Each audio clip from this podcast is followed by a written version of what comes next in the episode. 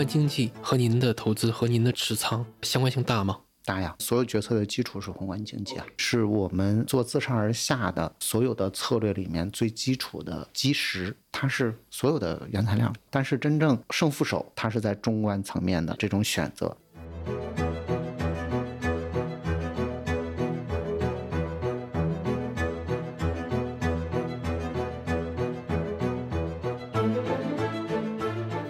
欢迎来到面基。差不多去年这个时候，我邀请到了华夏基金养老 FOF 基金经理徐立明老师，聊了一些关于个人养老金账户还有养老投资的话题。一年后，我又一次邀请他给大伙儿做做心理按摩，聊聊并不顺利的2023年他的一些观察和想法，包括对当前的一些热门风格和议题的观点。欢迎大家收听。那徐老师先给大伙按按摩呗。二零二三年有点难受。我们上次录的时候，Y 份额也就刚推出嘛，A 和 C 份额的可能把二零二二年扛过去了。但其实对 Y 份额来说，二零二二年基本被躲掉了。都以为二零二三年会好，都以为会复苏，结果这么大个预期差，对 Y 份额来说有点出师不利。因为我是做自媒体的嘛，能感觉大家的情绪特别差。先给大家按按摩。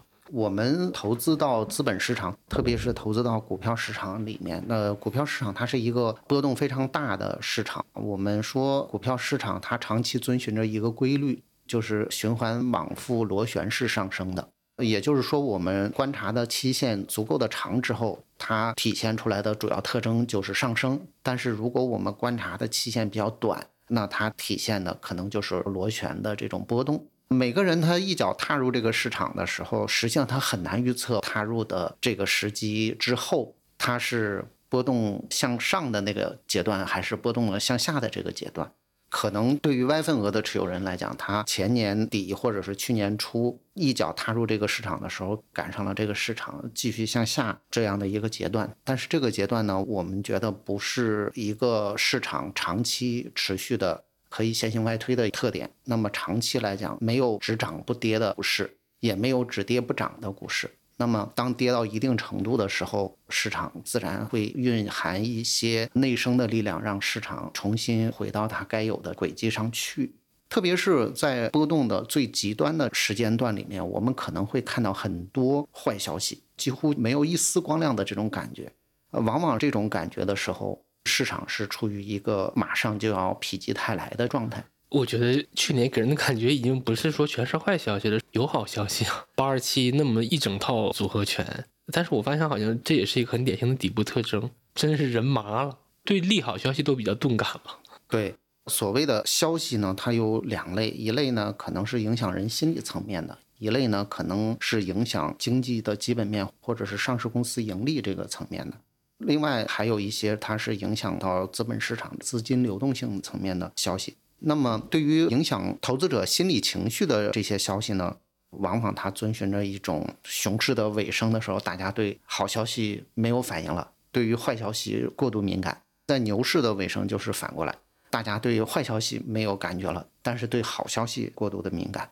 那对于这类消息，当我们发现这个市场对好消息，不反应对坏消息过度敏感的时候，那这个市场往往是跌得非常狠的一个程度，或者是投资人的风险偏好、市场情绪非常弱的一个表现、一个特征。我们回顾一下二零二三年，我特别好奇，您感受到的意外多吗？二零二三年实际上是一个非常特殊的年份，因为我从业已经二十多年了嘛，再加上我们从业之前的这些市场回顾，中国资本市场大约是有三十多年的历史。去年这个年份，它的独特性是和前三十多年都不太一样的。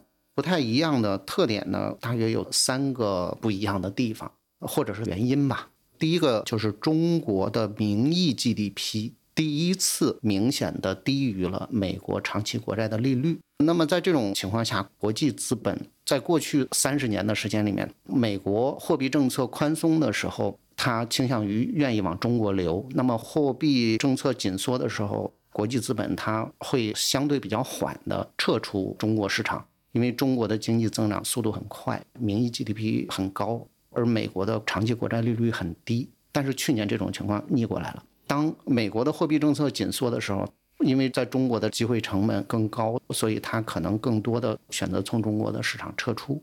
而美国货币政策宽松，你比如到了四季度，美国的国债利率在下降，但是它也还是在高位，所以回流中国市场的速度显得很慢。另外一个事情呢，中国的名义 GDP 在全球主要经济体比起来，我们的相对优势也没有以前的那几十年那么明显了。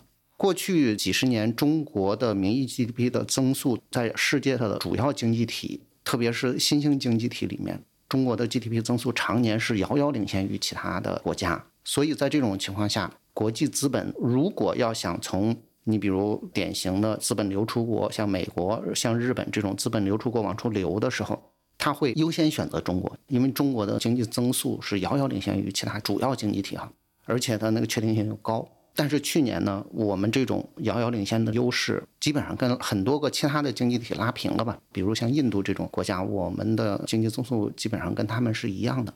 那么在这种情况下，他们就没有那么大的动力，毫无选择的把中国放在第一优先级上面了。在这种情况下，国际资本的这种流向，它可能在三个层面影响我们中国的股票市场。一个呢，就是影响中国经济的基本面。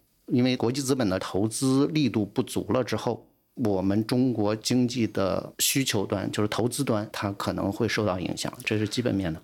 外商投资这个走势图，我给大家放到 show notes 里面。二零二三年确实是一个一目了然的异常值。对，第二个影响呢，就是对资本市场的心理情绪的一个影响，因为我们很多内资它实际上是盯着外资的流动状况来进行投资的。你比如过去从二零一六年开始的到二零二一年北上资金大举流入的过程中，很多的国内的投资者他实际上就是依据国际资本的流向来进行投资的，他已经形成了一个策略。那当北上资金开始系统性的流出的时候，那这个策略也跟着系统性的流出了，这是对国内投资者情绪的一个影响。所以中证一百涨得不好是吗？对，跟这个关系很大。包括很多我们现在讲说闪着公募基金重仓股，实际上公募基金重仓股和北上资金的重仓股，它的重合度很高。是，准确的讲，应该是要闪着北上资金的重仓股来投资。这点我们后面还会再聊到。第三个对中国资本市场的影响是在香港市场。香港市场它是一个纯开放的自由的市场，所以国际资本它要选择流入的时候，它可能第一站是先到香港。选择流出的时候，它第一站也是从香港市场流出，所以我们去年看到了香港市场连续第四年出现了下跌，而中国资本市场和香港资本市场有非常强的这种联动性，有很多上市公司它基本上就是两地上市的。香港市场持续下跌的情况下，对于 A 股市场的影响肯定是负面的，所以从这三个层面，历史上都是没有先例的，所以我们的经验是出了错。还有第三点不同。第三点不同就是，我们整个资本市场，包括我自己，都出现了一个误判：美国加息周期结束的时间点。去年在年初的时候，大家包括美国自己的资本市场，对美国加息周期结束的时间点，都判断的是大约是美国的一季度加息周期就结束了，甚至判断二季度、三季度就开始进入降息周期了。但是实际上是美国加息周期真正意义上的结束是到了去年的年底。一直到去年十月份，美国的长期国债的利率还创了一次新高。这个误判对全球资本市场的定价，因为美国长期国债的利率被国际资本市场产生了集体性的误判，所以呢，它对中国资本市场的这个定价，就年初的时候预期特别高，结果后面不停的在释放，在释放，在释放，体现出来走势就不停的跌啊跌啊跌，产生了这样的一个影响。因为这三点不同，导致了我们。过去历史上很多成功的经验，很多规律性的东西，在去年都被打破了。最典型的一个规律就是，美国在货币宽松周期的时候，香港市场都应该是一个牛市。在过去三十年的时间里面，无一例外都是这样的。但是去年美国十月份利率见顶了之后，到了十一月、十二月利率开始下行了之后，香港的市场没有走出牛市的格局，又下跌了一波。这个在历史上是从来没有发生过的。我追问一下关于第三点不同啊，人们老说我不加息了，不代表我会降息啊。那也就是说，美联储的利率维持在高位这个水平相当一段长时间，这个可能有吗？如果目前来看的话，它可能性还是相当大的。因为通胀吗？对，美国影响它加息的因素主要是两个，一个是通胀，一个是就业。目前看，通胀的粘性非常的高，就业的弹性非常的好。所以我们看财经新闻。这些看起来都是好消息，但是反馈给资本市场，在资本市场看来它是坏消息。它是美国资本市场的好消息，是中国资本市场的坏消息。OK，您刚才说那三点不同，那些已经是过去的事儿了。我们放到二零二四年，您怎么看？二零二四年和二零二三年在大的格局上有很多相似的地方，但是在细节上面也有一些不同的地方。相似的地方我就不多讲了，我主要讲不同的地方。不同的地方呢，一个就是中国经济的复苏，可能二四年复苏的力度会比二三年的复苏的力度要大。第二个呢，美国降息周期什么时候开始，我们还不能够判断，但是加息周期结束这件事儿已经基本上确定了。因为细节上的这两个差异，所以导致二零二四年中国资本市场的表现可能跟二零二三年差异还是会比较大。从资本市场的角度来讲，站在同样是年初的这个起点上来看的话，二零二四年和二零二三年也有两点差异。一点呢，就是资本市场的或者是股票市场的估值水平又比二零二三年初的时候下了一个台阶。这个杀估值已经连杀三年了，连杀三年的情况并不常见。对，所以我们不能假设资本市场它会永远的杀估值杀下去，因为去年的杀估值有一个原因是因为美国加息超预期了，所以它又要杀一波估值。那明年它即使是在高位维持，它只要不加了，站在这个估值水平上再往下杀的动力就已经没有了。估值和业绩驱动 A 股的占比，这张图我给大家放到 show notes 里。第二个当前的不同和二零二三年初的不同是什么？是投资者对经济复苏的预期产生了明显的差异。在二零二三年初的时候，我记得当时全市场对经济复苏的预期都非常高，大部分卖方都把二零二三年的经济增长速度评估为大约五点七、五点八这样的一个水平，个别的还有往六以上评的这种卖方。我们买方可能整体上比卖方要保守一点，但是那个时候也有大部分买方的评估也是在百分之五点四、五点五这样的一个水平。所以在这么高的一个预期下，最后结果是个五点二、五点三这个水平，那就明显的低于预期了。你们预期五点三、五点四，实际情况是五点二，对，这个就算大幅低于预期了。大幅低于预期的这个事情，还不是零点一、零点二的这种差异。另外就是通胀那一块的差异。啊，通胀没起来，因为上市公司它最终能够感受到的，并不是实际的这个五点二、五点三的这个 GDP，、嗯而是名义的 GDP 加通胀的那个水平。因为去年通胀是个负数，所以在这种情况下，我们一个企业它的产品的出厂价格一直是降的、降的、降的。所以在这种情况下，我们虽然看到实际 GDP 是五点二、五点三，但是企业它真实感受是三点几、四，明白？就是我们看 PPI 和 CPI 都没加。都是负数。OK，所以在这种情况下，实际上的差异是五点五和四的差异，这是大幅低于预期了。如果今年 CPI 和 PPI 回正，那么即使 GDP 是五点零，那它实际上已经大幅的高于去年了。就是上市公司能够感受到外部环境已经大幅高于去年了。这就是大家所谓的各种年终策略，就是说今年二零二四年它的 EPS 的上涨的概率是比较高的。对，PPI 和 CPI 为负，我能不能简单粗暴的理解为没有人敢提价，市场也不会为你的提价买单？整体上来讲，它应该还是说有效投资需求不足。有效需求不足呢，可能来自于两方面，一方面是老百姓他消费意愿不足，加杠杆的意愿不足；第二个呢，就是企业它的投资意愿不足，因为需求嘛，要么是居民需求，要么是企业需求。居民需求就体现为消费，那企业需求就体现为投资。那投资意愿不足，消费意愿也不足的时候，那需求就不足。不足的话，那 CPI、PPI 就懂。那怎么今年就预期能足了呢？还是说其实今年也没看到多少足，只是因为去年的低基数效应比较明显而已？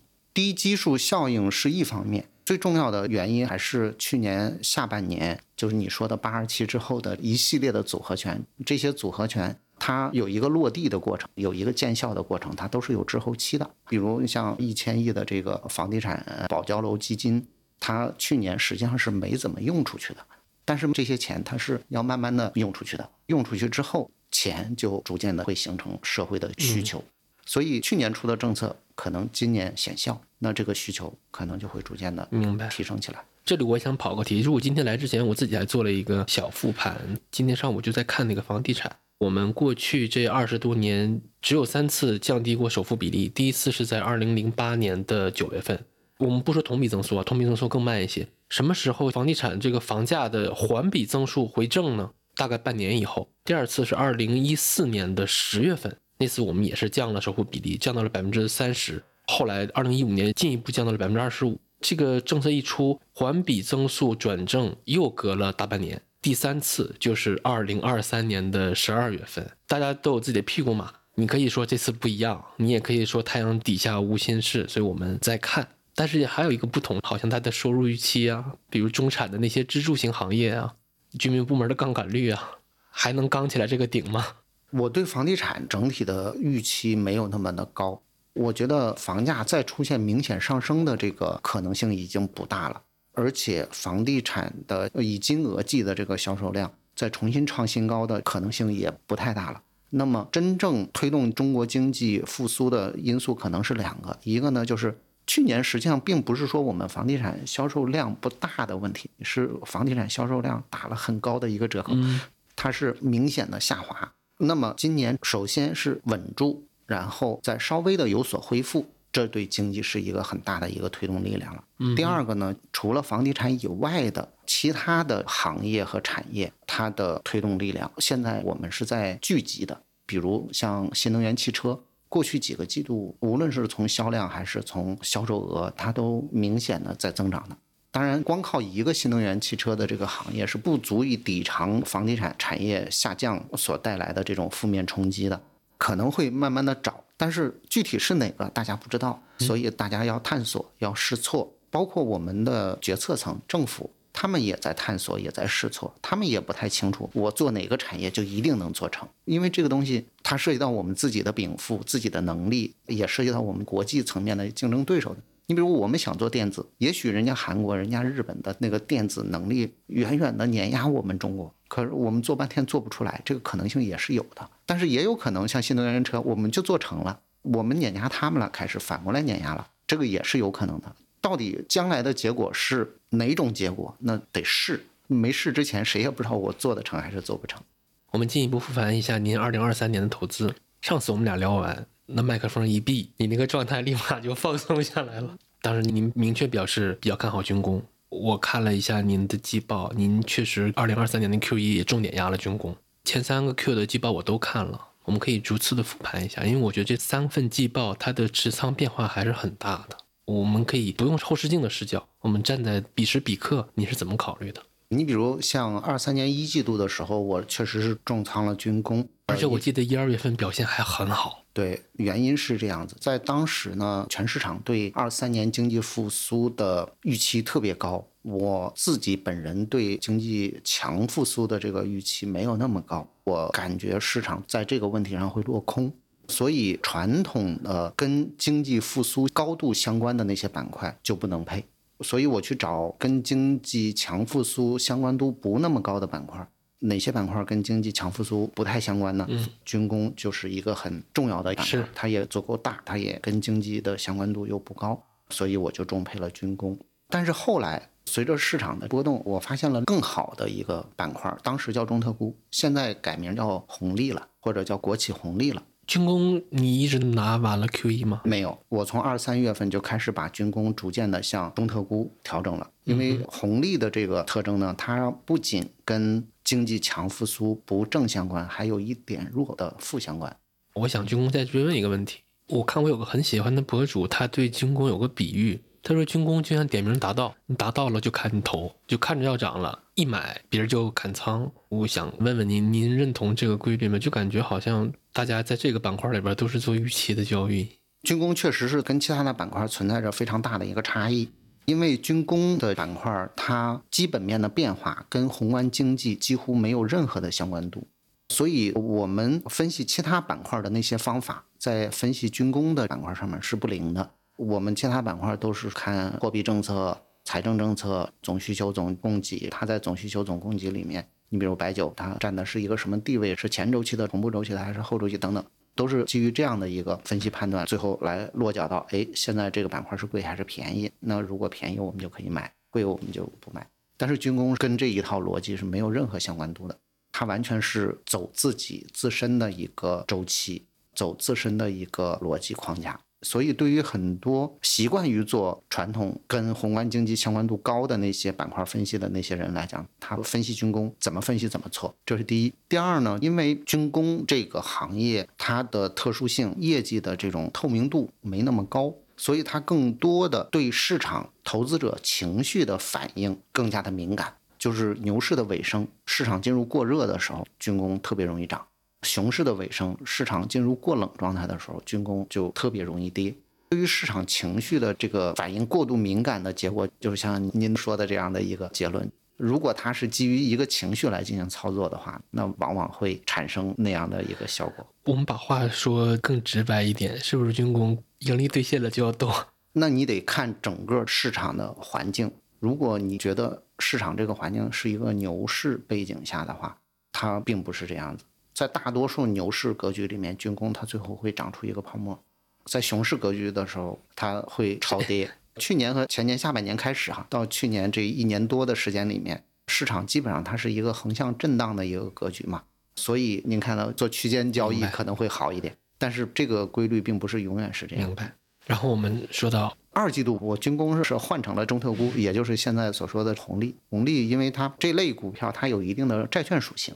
所以经济复苏不及预期的这种背景下，去年整个债券市场是牛市嘛？那么这类股票它不但不跌，还会涨。军工是完全跟宏观经济没关，这个它是负相关，是反相关。所以在这种情况下，我就逐渐的把它换成了中特估，也就是现在的国企红利这个板块。那个时候因为红利的相关的这种标的太少，所以我就自己买了很多股票。看报表也能看，我第一重仓从去年的一季末前几大重仓基本上就是中石油、中石化、中移动、峨眉山。当然，峨眉山我是持有很多年了，它基本上是一个红利的概念。我看您二季度不止买了中特估，还买了一些量化小盘的 AI 的。小盘的这个风格是我整个这一轮周期都非常看好的一个风格，直到现在小盘风格也是超配的。只有在二二年上半年的时候，熊市刚开始下跌速度最快那一波的时候，我是没有持有小盘风格的。后面小盘风格一直都是处于一个超配状态，原因呢就是我们中国经济结构处于一个非常剧烈的转型期，那么这个转型的方向就是去房地产化。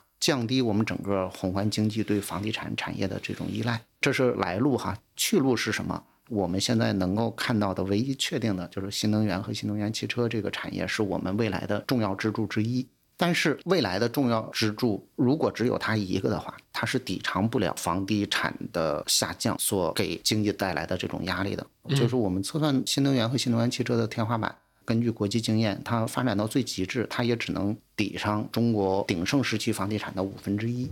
因为地产不光是地产，它是地产链啊。对，而且它的价值量特别的大。你买一个房子多少钱？你买个汽车多少钱？是一般一个家庭，你就算买三辆汽车，你也抵不上五分之一个房子。还有后续的家电啊，装修。对对对。所以在这种情况下，挖掘出一个新能源行业实际上是远远不够的。假设我们认为房地产将来要下降一半的话。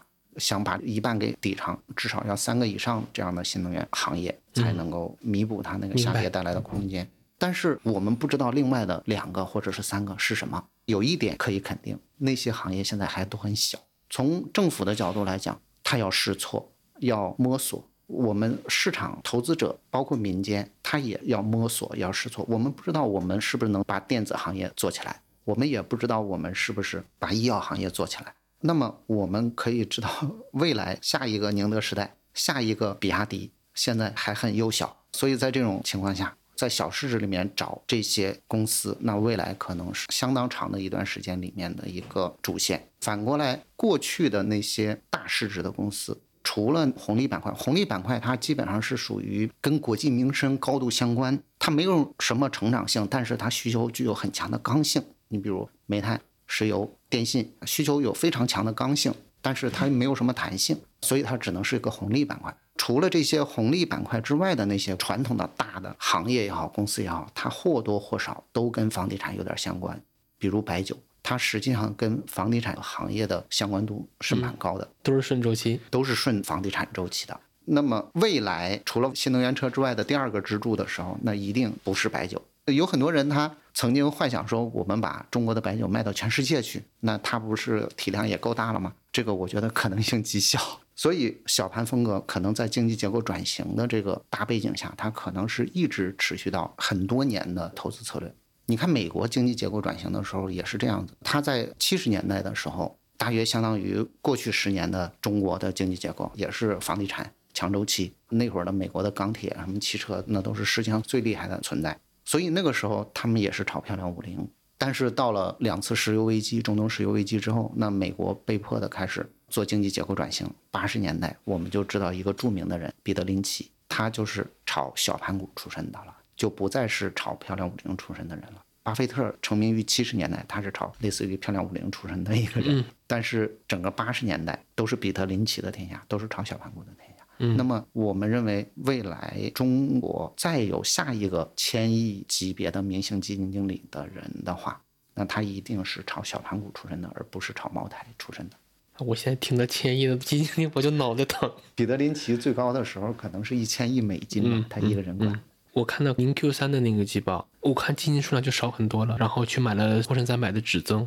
三季报的时候有这么一个问题啊，我对于主动型基金经理的持仓是相当的分散的，因为主动型基金经理的风格不好跟踪，而且它变化很快，所以我为了避免因为主动型基金经理的风格漂移所造成的对我整体业绩的这种影响。我同一个风格的主动型基金，我会分散到十只产品里面。比如 TMT 的主动型基金经理，我会直接买十个 TMT 基金，而不是重仓为一个基金。上次我们聊，你也是这么说的。对，所以在这种情况下，主动型的基金就都排在后头。OK，但是指数型基金、ETF、指数增强等等这种产品就不存在这个问题，所以我仓位会重一些，所以闲起来它都排在前头。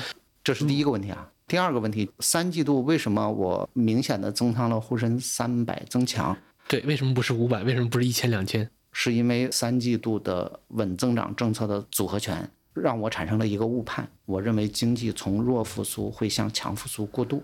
那么一旦经济开始进入了强复苏周期之后，那么跟经济相关度很高的这些大板块。它表现会优于跟经济不相关的这些，小盘呀、红利啊这些板块。就想起来去年有人总结，就是只要经济弱复苏，成长小盘就不会输。对，但是三季度那一系列的组合拳之后，我认为可能会变成强复苏，所以就明显的增仓了沪深三百增强。但是事后发现这个是一个误判，经济还是在一个相对比较平稳的这种状态下，弱复苏的这种格局下在运行。所以沪深三百在三季度末四季度初的时候。出现了一轮非常急速的这种杀跌，然后也导致了我去年最大的一个失败。第二大失败是持有的这个港股的这个这个 Q 四的季报还看不到。现在 Q 四你买了什么？因为 Q 四的时候我对这几个判断做了反思，所以做了两个方面的调整。一个方面是明显的减仓了港股的这种持仓，因为在过去三十年的这个时间里面，美国货币周期进入宽松周期的时候。港股都是牛市，但是今年没有发生，没有发生。那我反思它是什么原因？最后反思的结果就是说，因为过去三十年里面，我们中国经济作为一个主要经济体，它经济增长的速度都是明显优于其他的经济体的。所以美国货币政策一宽松，那资本第一个要去的地方就是香港。因为那个地方是中国最优的中国资产，但是今年发现我们的这种经济增速和其他主要经济体比起来没有那么明显的优势了的时候，美国货币政策进入了宽松周期，但是香港的市场它并不是他们的首选对象了。一到三季报，您一直持有恒科还有恒生互联网，所以 Q 四的时候已经卖掉了，认错了。OK，我好奇啊，你二零二四年开年至今，您看到恒科的表现会不会有一丝庆幸？对，因为短期因素和更长期的一个因素比起来的话，那肯定是更长期的这个因素，它对整个市场的这个主导力量更大一些。我们中国经济的长期明显优于世界所有经济体的这个状态，后面很难再重新回来了。这个比较优势的示威，您觉得它是一个中长期的趋势是吗？对，这个是跟我们中国的人口结构和经济体量有关的，就是渐行渐远的红利，不仅仅是个红利的问题。一个小公司，你每年涨一倍、涨一倍、涨一倍都很容易。但是你体量已经大到这种一个程度的时候，你每年在维持那么高的增长，它需要的资源、需要的技术、需要的资本的投入，都是和当年完全不能相比的。所以在这种情况下，资源它不支持你在每年百分之十的增长了。普通投资者做这个事儿还是很痛苦的。我发现啊，在投资这个事儿上，自己骗自己比认错要容易，不实事求是，沉浸在自己的 ego 里面是更容易的，装死是更容易的。砍仓、认错、换，其实要难很多。我想听你作为一个基金经理怎么看这个事儿。我们在配任何一个产品也好，配任何一个风格也好，或者是配任何一类资产也好，在配之前，我们会对这个产品风格和这类资产。会有一个预期，当我们配完之后呢，实际运行情况和我们预期有可能会产生差异。如果它特别符合预期了，当然就是你做对了嘛，那你就等着呗，你就不需要做任何操作。但是如果它跟你的预期有差异，那你就得反思造成这种差异的结果的原因是什么。有一种可能性，这种差异是短期的偶然因素引发的。那这种情况你就不需要做太多的调整，甚至你比如越跌越补，你就会说市场错了。呃，市场错了，因为一些短期的偶然因素造成的这种差异，那是可以。但是如果你反思的结果，比如像港股这个事情，发现是一个长期的大环境发生了变化造成的这种差异，而这种大环境的变化，我在做这个决策之前是没想到的。我没想到我们中国的经济不再是全球增速最快的国家了，主要经济体里面。这个事儿在以前从来没发生过，所以它根本就不是我的决策参数之一。结果现在它变成了很重要的一个决策参数。在这种情况下，明显是我错了嘛？那一定要认错，而且要第一时间认错，避免在错误的路上越拖错误越大，最后不可收拾。我们进一步的再聊聊港股啊，港股会好吗？已经四年了。刚才我讲过，包括中国也好，包括港股也好，去年出现这个意外，一个很重要的原因就是我们名义的 GDP 和美国的实际利率之间出现了倒挂。在过去几十年时间里面，这个事儿没发生。是，但是今年二零二四年，中国的实际 GDP，我认为还是会在百分之五左右，因为去年的下半年推出的这些政策，在今年会显效。所以维持百分之五左右的实际 GDP 的这个增速，应该还是有非常强的确定性的。那么通胀这个水平，随着这些政策的显效呢，它会逐渐的回正，包括 PPI 也好，包括 CPI 也好，根据我们的测算，可能五六月份就会回正，我们的名义 GDP 就可能会回到五以上。而美国的实际利率，就即使是它没有进入降息周期，它也很难长期的维持在。五左右这样的一个水平，那么在这样的话，呃，原来倒挂的机会收益的这个状态就会再重新返回来。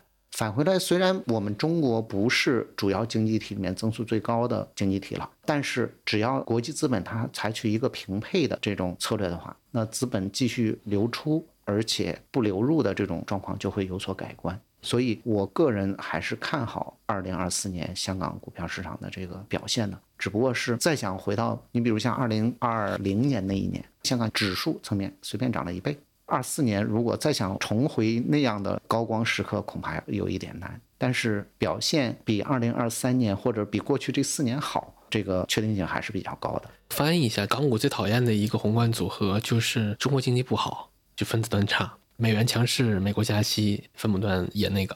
那反过来，港股最喜欢的一个宏观组合就是中国经济好，美元弱势，美联储降息。对，好像整个二零二四年是更往这个方向去挪的。再叠加一个，它已经连跌了四年，有很大的超跌的成分。对，那我短期看好它，您是认可的，对吗？对，只不过是对它的期望值不能像以前那么高了。以前这个杠杆是 double 的。中国经济增速加上美国货币宽松的这个是双倍的效果。你比如像二零二零年疫情那年，美国规模的放水，咱中国那一年经济又非常的红火，结果港股随便就涨了一倍。是。但是二四年我觉得涨一倍的这种机会不是很多。但是整体上，因为中国经济在复苏，美国的加息周期在结束的这个双重因素的影响，港股重新进入上升通道，这个确定性还是比较高的。二零二三年债券持仓贡献大概多少收益？二零二三年我整个组合里面的债券主要是以可转债持仓为主。如果要讲债券持仓的话，可以拆分成三个层面啊，一个就是纯粹的这种债券持仓，纯债的这种持仓；一个是可转债的持仓；一个是二级债基里面它还含有一些股票。所以纯债的这个持仓当然是有一定的正收益贡献，但是因为我纯债持仓相对来讲比较少。贡献不是很大，可能那么十几二十个 BP 这样子的一个贡献。可转债持仓呢，基本上就是零贡献。它没涨也没跌。二级债基里面的那些股票就是明显的是个负贡献。所以去年这一年下来，我持仓的股基是跌的，债基基本上也是跌的。最后的结果呈现出来的样子是一个，虽然和偏股型公募基金指数比起来跌的不够多，但是和持有人期望的这种跌幅比起来，它还是有一定的下跌的。这种业绩你有压力吗？我挺好奇这个问题的，因为作为一个普通基民或一个普通股民，他面对二零二三年和二零二二年这两年的业绩，大概率也是不尽如人意的。那怎么去面对这种情况？我挺想听听您的回答。这个事情从几个角度来看哈，第一个角度呢，就是从养老投资的角度来看。养老投资是一项长期投资。去年实际上就从 Y 份额的这个角度来讲的话，它是元年。养老投资作为一种长期投资，我们认为它比较适合的这种投资方式就是定期定额。同时呢，Y 份额它又有一个上限，就是一万二。你比如到去年年底之前，持有我 Y 份额最高的人，也就是两万四的这种持仓。这个和我们临退休的时候所需要的那个养老金比起来，怎么着也得大几十万吧？和比起来，这两万四的比例实际上是非常低的一个比例，就是因为你本金在里面沉淀的还很少，所以在这种情况下，我们所有的定额投资都有一个规律，叫微笑曲线规律，就是在你早期。进行定额投资的时候，并不是说你投了第一笔钱，然后市场就暴涨了，你的收益最高的。相反，是你投了第一笔钱，市场还在跌；第二笔钱，市场也在跌。慢慢的，当你的本金积累到了一定规模之后，那么市场再涨起来的，你的收益才是最高的。所以在定期定额的这种投资模式里面，它叫微笑曲线规律。所以第一份买了 Y 份额的，那么市场跌了，不应该觉得这是一个苦恼的事情，而是说我我正好可以以更便宜的价格买第二份了。因为你要买几十份呢，而不是说你买一份就完了。这是从养老投资的角度来看的。第二个呢，从投资目标的这个角度来看，投资目标我们到底是应该以收益率为目标，还是以控回撤为目标？这个就要看你的投资周期有多长。如果你要是一个短期的投资，那确定性要求是非常高的。你比如我这笔钱就三个月不用，三个月之后我就要去买房了，就要去干别的了。那么这种投资，那你一定要以一个非常确定的这种投资产品为目标，就买三个月的理财是最好的。对，但是如果我的养老投资长达二十年以上，即使最短的，你比如我的二零三五的产品，现在也有十年以上。那么如果有这么长的一个周期来进行投资的话，实际上它是可以用时间跨越所有的波动的。在这种情况下，投资收益率就应该是目标的第一选择。有时候投资收益率和投资波动率或者是回撤，它是一致的。比如像二零二二年，明显是个熊市。在这种情况下，你控回撤，它就是在争收益率。但是二零二三年这个事情它是不一定的，它不是一个典型的熊市，所以控回撤和争收益率它就是个矛盾的事。你控了回撤，你就得不了收益率。当然，最终结果实现的它是回撤啊。但是从操作的角度来讲，如果你要是以控回撤为目标的话，你收益率将来就一定会出问题。所以在这种情况下，当两者出现矛盾的时候，作为一个超长期的这种养老投资的话，我个人的理解肯定是要以收益率为更优先的一个目标，控回撤是一个次要目标，这是我们所做的一个选择。我说说我自己的感受啊，因为前两天刚把第三笔投出去了，是上周的事儿，那天也是大跌的，然后我心态有点崩溃，我说我就一把缩吧，因为二零二三年年底的时候就已经很便宜了，二零二四年呢开年每天都是跌的嘛。它肯定属于一个阶段性大底，那我也没必要搞那么多次，每年也就看那么一两次账户。但事后证明又缩早了。我自己看这个账户，我深刻意识到，其实这个账户真的很不一样。人们总说投资有一个心理账户嘛，我发现这个个人养老金账户它就是一个非常典型的心理账户，而这个账户对亏损的容忍度并没有想象的那么高。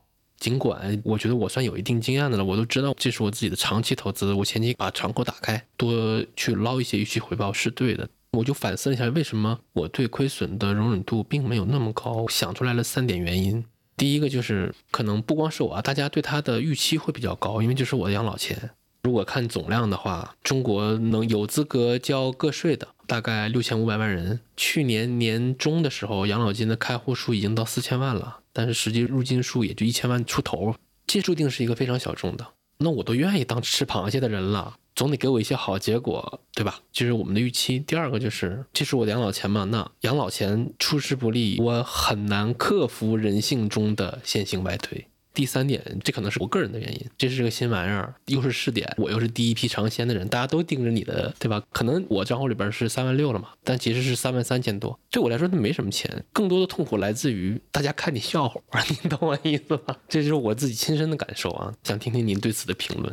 您刚刚说是三个原因啊，我给你解释一下。首先，第一个，您觉得结果不好，嗯哼，但是什么是结果？有没有想过？假如你头期投的这一万二，嗯，去年翻倍了，你会把它取出来花掉吗？不会，能，对，你还是会拿到你六十岁退休的时候。对我来说，那个结果是六十五岁账户金额的结果。对，而不是这一两天的结果，嗯因为这一两年它都是波动，今年拨上去了，明年就有可能拨下来。今年播下去了，明年就有可能播回去，在二三十年之后才看结果的这么一个东西，那短期的这些它都是一个波动，波动本身不是结果，结果是你六十或者六十五岁退休的时候，你账户的总金额。那么这个总金额，它更多的跟你中间承担了多少风险，愿意承担多少波动有关，这是第一个原因。第二个问题呢，刚才我讲过微笑曲线的这个原理，我们做过测算，养老金投资，假设你要投三十期啊，那前十期的这个投资，无论是你在什么点位进去的，你的分期的这个密度有多高，你选择的这个产品业绩好与不好，最终的结果差异都不大，差异主要体现在你前十期是不是比别人更早。啊，其实跟我毕业了做投资一样，前期就是你本金够不够嘛。和你六十岁要提的那个总资产额来讲，你前十期的这个本金的占比是很低的，所以在这种情况下，你选什么产品，是一个月一千，还是一年只怼一次怼一万二，差异都不大。明白，就是我们常说的，财富前期需要规模，后期需要时间。后期需要业绩，十期之后，如果你选择一个优秀基金经理和选择一个差基金经理，那差异就大了。但是前十期你选哪个基金经理差异都不大，因为你前十期重点的任务是累本金，这是第二个问题。第三个问题呢，每个人都有弱点，天生人性的弱点，它是种在基因里的，改不了的。所以在这种情况下，我们作为基金经理，我们尽力的想尽一切办法，用理性的、专业的这种分析和判断，来克服我们自己人性中天性的这种恐惧和贪婪，从而争取一个更好的业绩。但是，一个非专业的投资者来讲，因为他们没有受过这种训练，也没有足够的知识，也没有足够的信息，所以他想通过理性和分析来克服自己天生的这种恐惧和贪婪，难度是非常高的。所以在这种情况下，最好的方法是别看。就是我怎么想的不重要，把事儿做对了就行。你只要看，你肯定会做错事儿。你如果不看，你至少做错事儿的几率不大。我必须得承认，你按我说法可以的。我们聊聊二零二四年吧。我们说投资要识别主要矛盾。刚才您说了二零二三年的三个不同，那我想问您，站在二零二四年初，我们看今年，您觉得主要矛盾是什么？主要矛盾还是从宏观经济的层面入手嘛。宏观经济和您的投资和您的持仓相关性大吗？大呀，所有决策的基础是宏观经济啊。我们自从前年疫情政策放开之后，我们中国经济就进入了一个复苏周期。但是复苏周期呢，有复苏前期、复苏中期和复苏后期这样的一个区分。那么前期呢，它主要体现的特点是经济复苏的增速不是那么的快，CPI、PPI 也是处在一个负区间里面。那么中期呢，可能和前期的主要差异就是 CPI 和 PPI 的回正。实际上，经济复苏的中期是我们作为权益投资的最甜蜜的那个时间段。那个时间段里面，可能跟经济复苏高度相关的那些顺周期板块和跟经济相关度比较弱的那些板块都会涨，在经济复苏的中期的时候。但是到了经济复苏的后期，也就是经济复苏进入过热期的时候，那和中期最主要的区别就是货币政策开始进行收紧了。这种情况下，跟经济复苏不相关的一些板块，由于货币政策的收紧，它可能就进入了相对比较弱势的这种阶段。而跟经济相关度更高的那些板块，即使是货币政策收紧，因为它受益于经济复苏，这就是分子分母，只要分母的那边的力度不够大，那我这边业绩的增速可以抵消它的这个货币政策收紧对我的这种负面影响，它还会继续有一段表现比较好的这种阶段。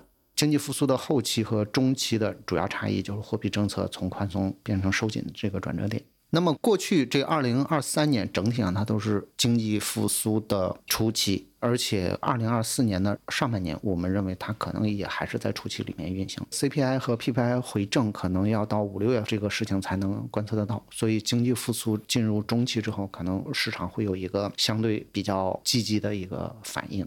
第一个主要矛盾仍然是对经济周期位置的判断，可以这么理解吗？对，刚才您提到一句话，就说。呃，宏观经济是您框架判断的基础。因为上次我们聊，我问过您，我说在您看来，FOF 它的胜负手是什么？您说是对中观的判断。对，那中观相当于说宏观是中观的基础。对，所谓的什么大师研判，其实就是说我要在这些环境里面找到那个贝塔。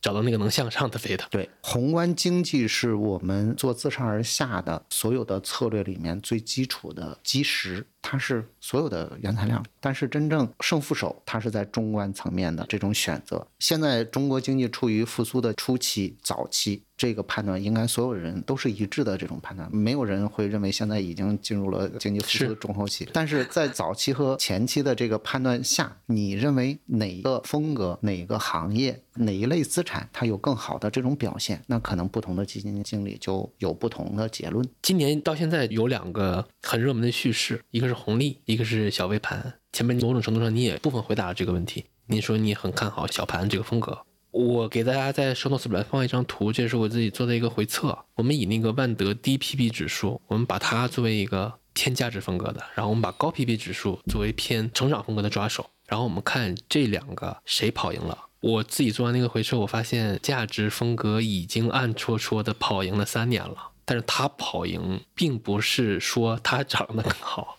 它只是比成长跌的更少而已。那今年您对价值和成长风格谁占更优的观点是什么？判断是什么？首先，价值风格和红利风格是两件事儿。红利讲的是说，不仅有分红，而且分红它具有相对的稳定性和长期可持续性。价值风格呢，它简单的是一个便宜，便宜不一定有分红，有分红也不一定可持续。如果你讲价值风格里面不可避免的包含很多房地产股，实际上它不是红利股，懂您意思。而红利的风格，我认为长期是可持续的，而价值风格几乎不可持续。价值风格只有在熊市的开始阶段或者熊市下跌最猛烈的那些阶段，有一些相对收益。价值风格有些相对收益，但是红利风格不同，因为它是某种意义上它有一定债券属性的这种资产类别，所以市场中是有非常多的投资需求的。它长期是可以持续的。我们不说长期，我们就说二零二四年。二零二四年也是可以持续的呀。我来之前我看了华夏出的一份展望，那份报告里面并没有看好红利，只是今年级别的。当然了，就是观点不同很正常。它是这样，什么东西是好这件事儿，不同的人他的定义是不一样的。嗯，如果我们整个公司的这种研究报告，他说我看好一个什么东西的话。那他一定是说，我认为这个东西在我们今年的市场里面，它有机会有一个非常明显、非常高的一个涨幅啊，就是它有明显的相对收益，对，相对超额，相对超额。但是红利风格它并不是这个特点，红利风格它是说我确定性很高，但是并不是非常高的一个收益，我就是确定的每年百分之五到六的或者六左右这样的一个收益。那么这个收益在市场中它是有很强的这种需求的，因为以前我们中国经济高速增长，所以高速增长的那种行业、高速增长的那种公司比比皆是。当然那个时候红利的收益也高啊，可能有百分之八左右，但是百分之八大家也看不上，因为我只要看对了，随便一个什么高增长的这个行业，可能是每年百分之二三十的这种收益，比如曾经持续了五年的白酒，年化收益率都有百分之二三十，那谁会看好这种百分之八的这个红利风格呢？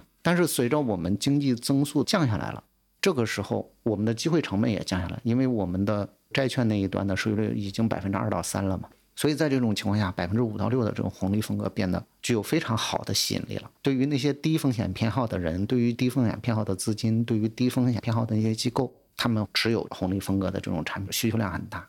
红利，您觉得它有没有估值过高或者超涨的问题？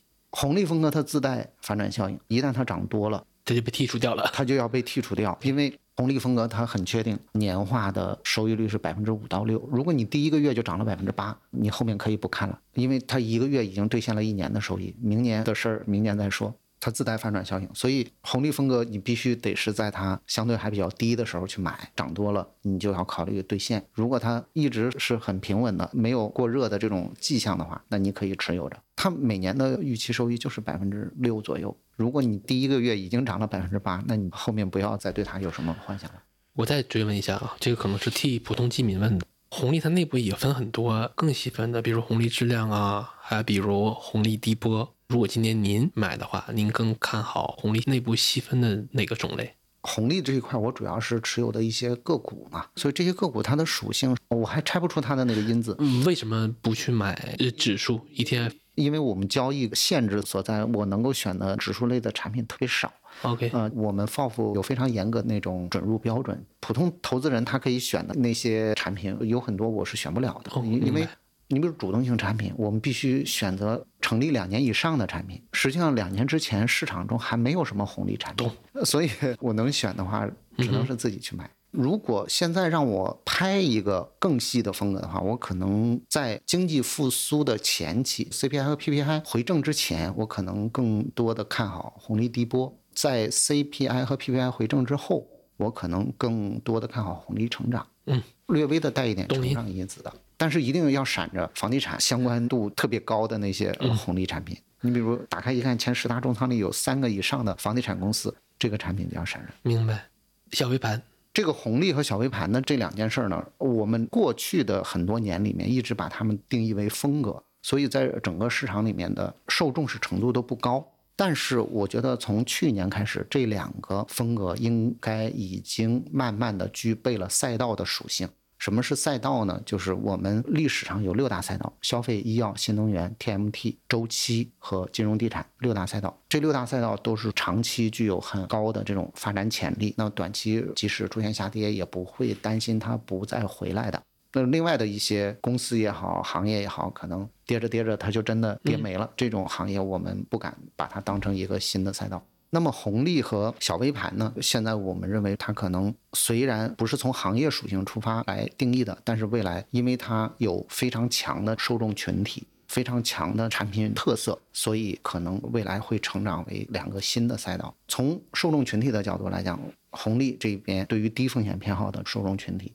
它有非常好的吸引力，在美国、日本这些资本市场比较发达国家里面，红利产品也是非常大的一个品类。它特别适合一些养老金机构的配置，因为它波动性比较低。其实长期算下来之后，发现收益率也不低。你比如，即使是红利百分之六的这种年化收益，如果你真的拿上二十年，每年百分之六的这种复利，那收益率也是相当高的。是的，如果你选其他的赛道，你没选好时间点的话，也许百分之六的收益率还得不到。这个是红利这一块哈，小微盘这块也是，就中国经济结构转型这件事儿，还有相当长的路要走。新能源汽车这样的支柱产业，还需要至少再挖出仨来，才能抵消到要房地产下滑留下来的对经济增长的这种空白。那么在这种背景下，小微盘长期应该是一个发展方向。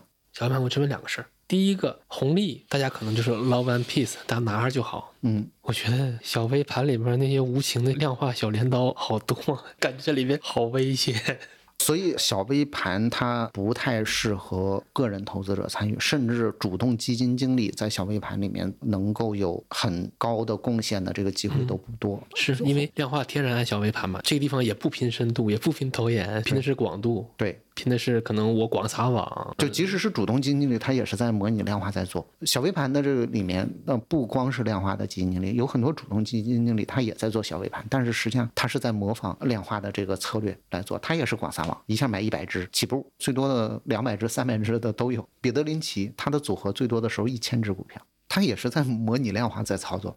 所以他拼的是一个广度，拼的是一个方向。彼得林奇当年采取的措施，就跟我刚才说的措施一样。我看好一个方向，你比如化妆品，那看好婴幼儿化妆品。我也不知道哪个婴幼儿化妆品更好，把所有生产婴幼儿化妆品的这个公司还有点规模的全部买一遍。这跟量化的方法其实没有本质区别。那对普通投资者，我想去抓小微盘这个风格，那是不是我的抓手是以那些量化的公司募基金比较好？对，所以普通投资者他要想在这个领域里面有收获的话，不一定是量化的吧，也有非量化的做小微盘的基金，也能做挺好的，也能做挺好。看起来私募可能高频的限制更少啊，更厉害一些啊。但是算上 carry 的话，可能公募也不比你差多少。私募因为它管理的透明度不够高，你选对了，或者是你运气足够好，可能确实业绩很好。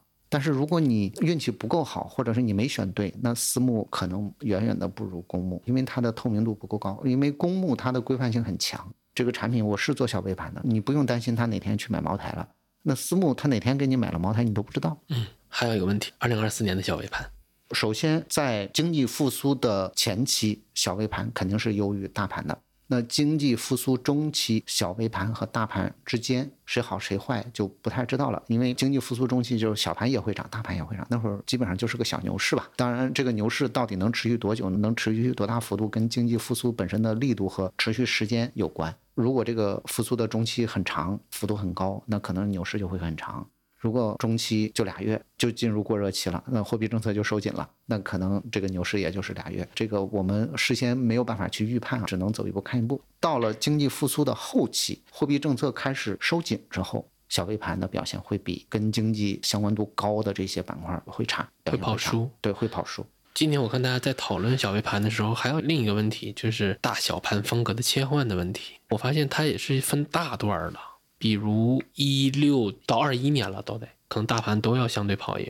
对，二一年至今是小盘又行了。对，那这个跨度可挺长啊。这种大级别的切换，如果你要是讲这个风格的切换，首先你得定一个观察的窗口期。如果你观察的窗口期是日度的，那它可能每天都在切换。嗯。昨天小微盘就暴跌了一下，那前天小微盘是涨的。如果你是日度的这种观察，它可能每天都在切。如果你以这么短的窗口期去观察的话，它可能没啥规律，一个是没啥规律，再一个就是你跟不住，每天都在交易，追涨杀跌，结果肯定是非常不好。如果你要是以稍微长一点的月度或季度的这种周期作为观察的话，那小微盘确实就是从二一年一直到现在都占优的。二二年上半年小微盘是不行的，熊市刚开始的下跌最猛的那会儿的价值因子是明显占优，而价值因子明显是大盘股更多。其后就是小微盘就又回了。从二二年的四五月份市场开始反弹之后，小微盘就又回来。当然那个时候它还是小盘价值更优。那到了二三年变成小盘成长更优了。后面如果你以相对长的这种观察周期来看的话，那只有到了经济过热期、货币政策开始收紧的时候，小微盘可能会弱于大盘。明白。我们上次聊您谈到了你有一个择时的框架，宏观啊、估值啊，我想听您用这个框架，我们再分析一下二零二四年。从宏观经济的角度来讲，从复苏前期、中期到后期这一轮经济周期，它在摆脱房地产的那种影响，所以传统的这种宏观经济周期，它都是跟房地产周期有非常密切的相关度的。房地产一紧，那经济就进入了下行周期；那房地产一松，那经济就进入了上行周期。但是这一轮，我不管是从政策的主观意愿也好，从经济实际的运行结果来讲也好，我们整个经济都在摆脱对房地产的依赖。所以我们的这个周期呢，就没有过去周期的变化的那么剧烈，也没有那么短。所以在以前经济周期的那个复苏前期，基本上就是一两个月的事儿。最慢最慢的那个时间，就像您刚才举例的那个三四个月前期就过了，然后就进入很明显的上行周期了。但是这次前期用了一年多，可能还要再用几个月，它要慢很多。如果在这种背景下，那到了中期，我觉得它可能也没有那么激烈。首先，它的经济增速没有过去几轮经济周期幅度那么大。第二个呢，时间持续的可能也会比过去那几轮经济周期持续的时间要长。它映射到我们股市上来讲，可能会有一个相对来讲比较好的一段表现时期，但是不要指望有太激烈的一下百分之三十五十的这种上涨，不要有那么高的一个预期了。这是从宏观经济的角度来讲，从估值的角度来讲，现在整体的这种估值水平已经到了非常低的状态。估值应该没有任何分歧，但全是共识，对吗？对对对，这么低的一个估值水平，你只要不是说我很短期的资金，三个月五个月就要用的那种资金，你只要资金有比较长的可运用期的话，那么在这么低估值水平的状态下，用俗一点的话来讲，就是只输时间不输钱，等吧。这是估值的角度来讲，从市场情绪的角度来讲，那已经过冷到不知道有多冷了。政策的角度来讲，我们觉得今年还会维持稳增长政策的这个小幅密集的这种出台模式，不下狠药是吗？对，不要指望会下什么大招。但是这些小招呢，它累积、累积、累积起来，最后它的累积效应对经济还是会产生，就从由量变到质变的这么一个过程。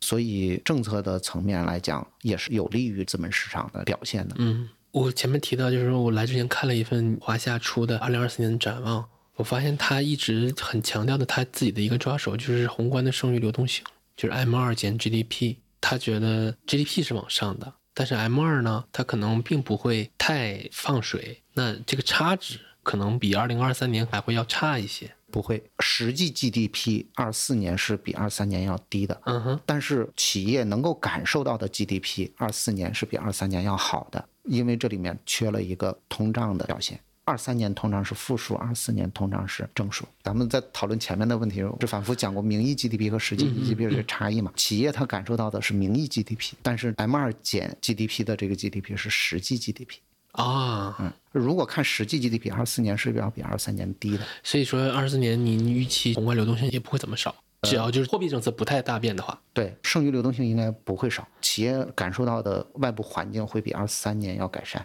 明白。我们说二三年是熊市，但其实它只是一部分人的熊市，它是外资重仓的，它是公募基金重仓的，它是毛指数拧组合的熊市，是抱团的瓦解，但它并不是红利的，它不是小微盘的这些板块的熊市。万德全 A 可能有一半的股票是涨的。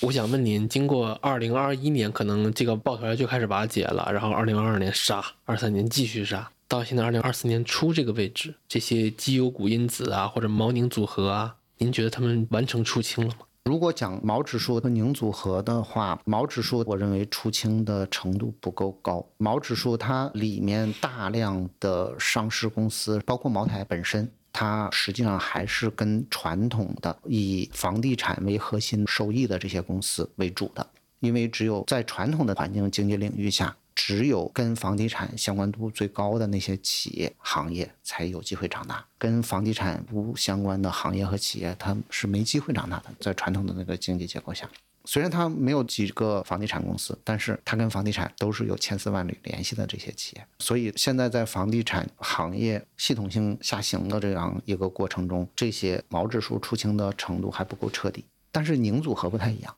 宁组合它是承接房地产下滑之后，我们未来经济增长重任的这么一个组合，所以它的出清已经比较彻底了。当然，希望它重回比如二一年的那种高光时刻，它是有难度的，因为在二一年的那个时候它是成长股，所以它估值可以给的很高。现在呢，实际上它承接的任务已经基本上完成的七七八八了，它已经是一个成熟的产业了。里面，除非很细节的一些细分领域里面还有较高的成长性，大部分新能源车也好，新能源本身也好，它已经是一个成熟的产业了，所以它已经不能够再享受像二零二一年那么高的一个。它不能算积极成长了，它算稳健成长了。对它还能享受一点估值溢价，但是不能够再有那么高的溢价了。这个问题我们可以类比一下当年的家电企业。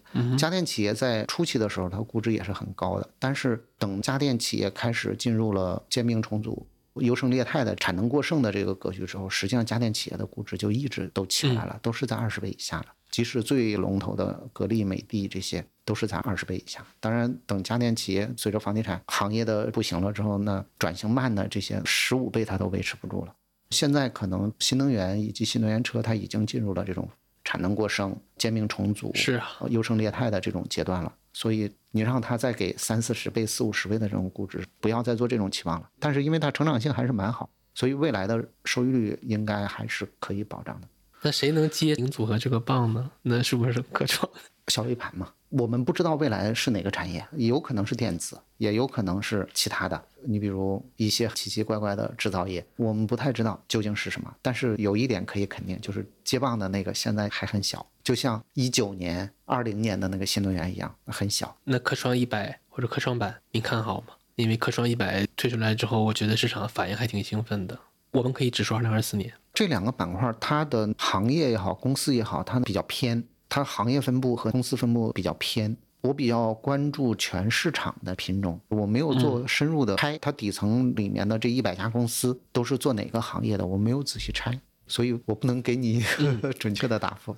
刚才你对宁组合的点评是不是可以某种程度上回答了下一个问题，就是成长跌透了吗？还是那句话，宁组合的问题不是成长跌没跌透的问题。宁组合的问题是说，它已经从成长变成了稳健成长。OK 啊，我懂了。我看二零二三年跌幅排名靠前的，比如电池啊、焦炭啊、化学制品啊、光伏啊、养猪啊这些行业，二一年和二年的涨幅都很好。那反过来，二三年涨幅很好的行业，比如说游戏啊、消费电子、数字媒体，虽然说他们有一些概念上的催化吧，但是他们二一年和二年的跌幅又都很大，可能都是腰斩级别的。那上次我们聊，您说 A 股极少有一个行业牛超过三年。某种程度上，您的这个结论，在我刚才说那些能得到印证。我真的特想让您再仔细说说这个规律，它的底层原因到底是啥？我是挺想把它刻成自己的思想钢印的，所以还想补充一些颗粒度。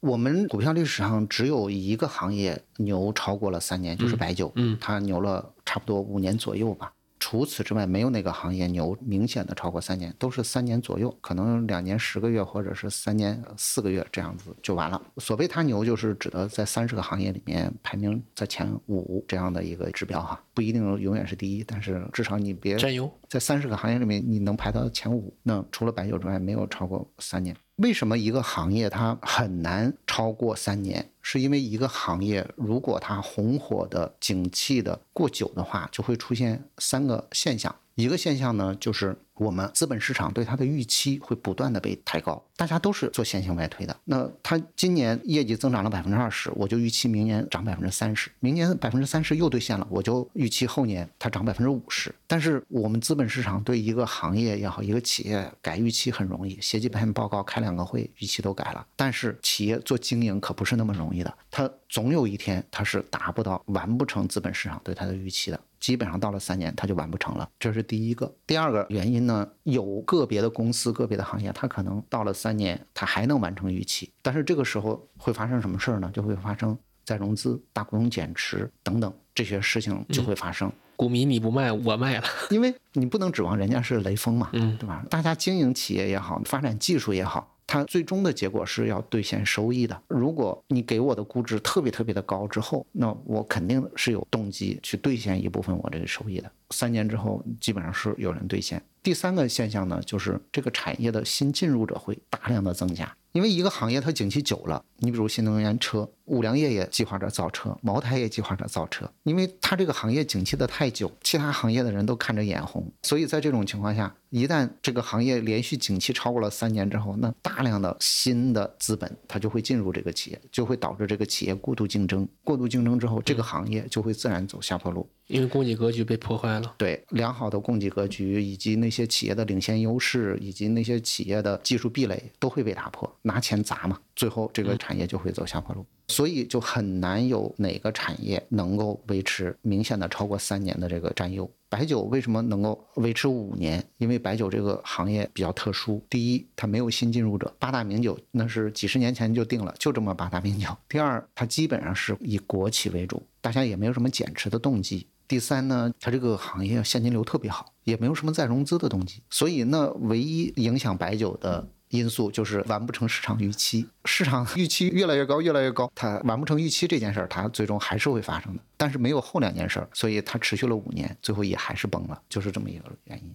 那进一步的有这个规律在，那是不是就意味着打不过就加入，在 A 股其实是一个特别危险的趋势？这里面就涉及到多长时间的一个观察窗口，以及推动行业也好、板块也好占优的这个因素到底持续的时间是多长？这涉及到一个时间差的。如果是推动一个行业、一个板块占优的这个因素是个短期因素，而你的观察窗口就过长，那打不过就加入的这种逻辑实际上是非常危险的，基本上就是在赶顶。但是反过来，如果推动行业和板块占优的因素是一个长期因素，你观察的时间又没那么长的话，像就我刚才讲的红利和小微盘。推动红利的占优的这种因素，是我们宏观经济增速的下台阶，下到了比美国的长期债券利率还低的这么一个，就是量变形成了这么一个质变的这个因素。那这个因素它可能会持续很久，它不会说明天我们宏观经济咣叽又回到百分之十了，这个做不到。那既然是这样的一个长期因素的话，那。像在这个板块里面打不过加入应该问题不大，小微盘也一样。那经济结构转型，呢至少还要转好多年，对吧？它不会转转转不用转了，又回房地产的那个格局下了，这个可能性也不大。但是对于一些短期因素推动的这种占优，比如谁谁谁又爆出一个什么大订单，或者是谁谁谁又爆出一个什么新奇的什么技术等等的短期的这种因素。引发的占优的话，那确实是不应该去加入这种现象。刚才您讲的，在军工领域里面就比较频繁的那种发生。因为对细节、对更深入的基本面的因素缺乏了解，那么大家都是因为情绪的原因在里面操作，而情绪的这种可持续性就不够强，所以在这种情况下，它占优三个月之后，如果你再冲进去，那基本上就是在干顶了。嗯，我为什么就这个事儿问的这么细？我前段时间自己还做了一张图，就是三十多个一级行业，我从一八年至今，我们复盘它每一年的表现，你像一八年是一个底。二一年是一个顶，二三年又是一个底，就是一一轮相对完整的经济周期嘛。我发现，就是你努力五年，还真的就不如你努力一两年，因为有的行业可能它一九到二零或者一九到二一这三年，它创造的收益是要大幅多于二零一八年至今的。那如果我要去算年化的话，一个是除以二或者除以三，一个是除以五，那个差距就更大了。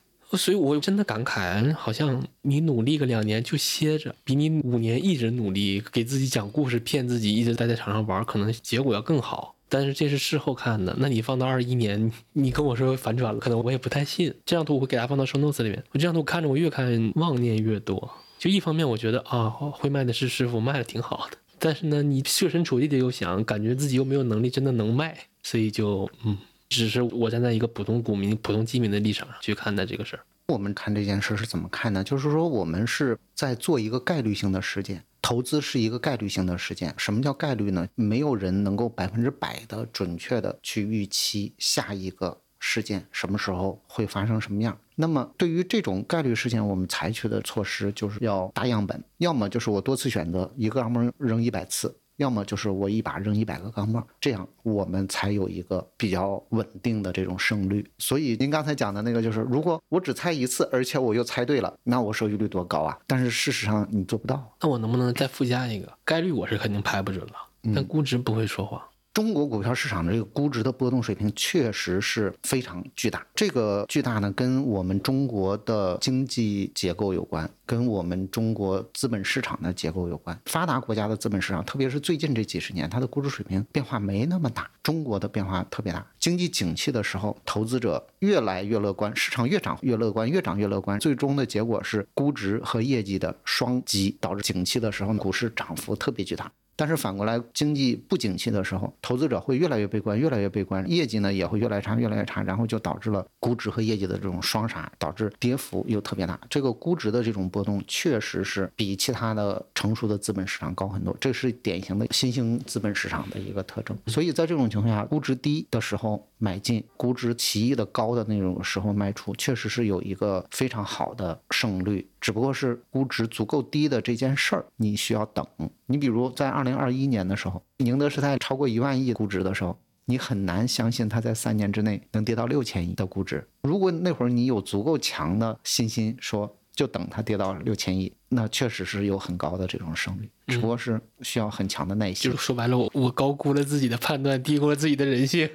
对，经常会发生。你比如宁德最高的时候不是有一万六千亿的估值吗？那个时候它可能跌破一万亿的时候，你就觉得很便宜了；跌破八千亿的时候又觉得很便宜；跌破六千亿的时候，你就越来越觉得便宜。是很难准确的把握到估值真的最低点。最近一段时间，很多媒体在报道一件事，冲击还是很大的。我们香港其实也有一个创业板的。嗯，香港那个创业板基本上相当于我们这的小微盘了。它那个大约是零几年成立的，那个时候它的指数也曾经高达过一千五百点。但是你知道现在是多少点吗？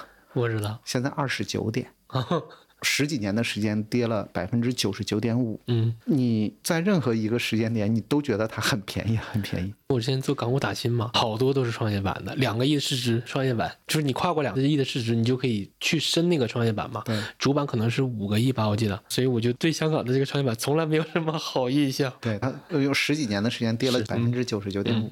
所以你在中间的任何一个时候去买它，都是价值毁灭啊，都是价值毁灭。也许你再等上十年，它又从你比如这二十九点又涨到了一千点，可能收益率很高，但是你等得起吗？嗯，明白。最后一个问题，算私下问的。我妈已经退休了，就是一个很普通的散户，很普通的基民，也是有养老需求的，但她的需求也就是对现金流的渴望了，也并不是说收益率怎么着了。她也不太可能去买养老抱负，因为她不需要了，她已经退了，她每个月的退休金她都有结余。那我能不能只针对他而言，我让他持续的买红利类的，甚至还有一些定期支付，呃释放一些现金流，无论是我自己拿去花掉也好，还是做再买入也好，您觉得这个长期来看可行吗？对于一个退休老人来说，在美国资本市场里面，退休老人他典型的操作就是这种操作。但是在我们中国，我觉得至少不能全部都买红利类的产品，因为中国股票市场这个估值的波动，有时候它会盖过红利，因为红利本身的收益率就是年化百分之六嘛，中国估值的波动可不止，随便都是年化波动都能有百分之二三十。所以在这种情况下，你要是不小心是在估值的高点买的，熬到估值的低点的时候，你突然有一笔用钱的需求的话，这笔投资会有比较大的这种损失。所以我觉得红利类的产产品放一部分嘛，像您目前这种情况，红利类的产品放一部分，另外一部分放固收类的产品。固收这一块大家都是相似的，但是加那块有不同的策略，嗯，有的是加成长，有的是加转债，有的是加小盘，有的是加红利。那你可以买一个固收加红利，固收加红利的那个策略。然后我还想和您确认一下，就您刚多次提到红利它的预期收益率也就是年化百分之五、百分之六。嗯，但是我们又知道，但凡你说权益投资，那你的收益一定是非线性的。对，也就是说，长期复合年化百分之六，但我单年的收益可能距离百分之六它的偏离度是极大的。对我今年百分之二十，明年负百分之八。对，在红利上我也要抱有这个预期，对吗？在红利上。这个预期没有那么大，但是也有。OK，因为中国股市的这个估值波动太大，是估值的剧烈波动导致了你的偏离度很大。对，明白。这是我们资本市场固有的一个内在原因所导致的必然的结果，它短期内不会消除。嗯。我问题差不多了，希望每年都能和您做一个复盘，只是盯您的季报，其实也比较花相当精力的。我觉得买多了未必能盯得过来，所以我们可以约定，争取每年复盘一次啊。好的，好的，谢谢徐老师。好，好，谢谢您。